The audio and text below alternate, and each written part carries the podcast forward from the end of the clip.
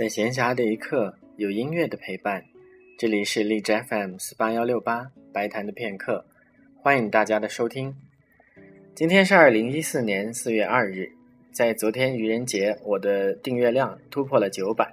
所以在今天的节目当中，打算放一支比较宏大的作品，以示庆祝。约翰内斯·勃拉姆斯在一八八零年期间创作了两部供乐队演奏的序曲。其中一部是为了答谢德国的布劳雷斯大学授予他荣誉博士的头衔，这部作品叫做《大学庆典序曲》。另外创作的这一部叫做《悲剧序曲》，据说是体现了亚里士多德的悲剧能够净化情绪的理论。勃拉姆斯和李斯特、舒曼、瓦格纳都是认识的，